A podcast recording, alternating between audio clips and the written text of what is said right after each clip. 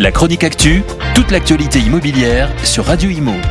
En partenariat avec Regus, des espaces de travail adaptés à chacun.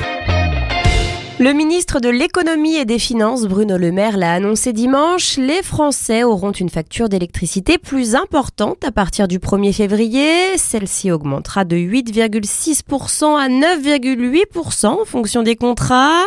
Pour 97% des ménages français, l'augmentation sera sous la barre des 10% comme je m'y étais engagé. Ce sont les mots qu'a prononcé le ministre dimanche soir. Pour rappel, ce tarif réglementé avait augmenté de 4% en février 2022, de 15% en février 2023 et de 10% en août 2023. Pourtant, ces hausses importantes sont limitées par un bouclier tarifaire mis en place en 2021 pour contenir la flambée des prix de l'énergie provoquée notamment par la crise du Covid et la guerre en Ukraine et qui sera maintenu jusqu'en 2025.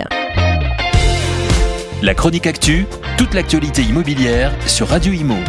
En partenariat avec Regus, des espaces de travail adaptés à chacun.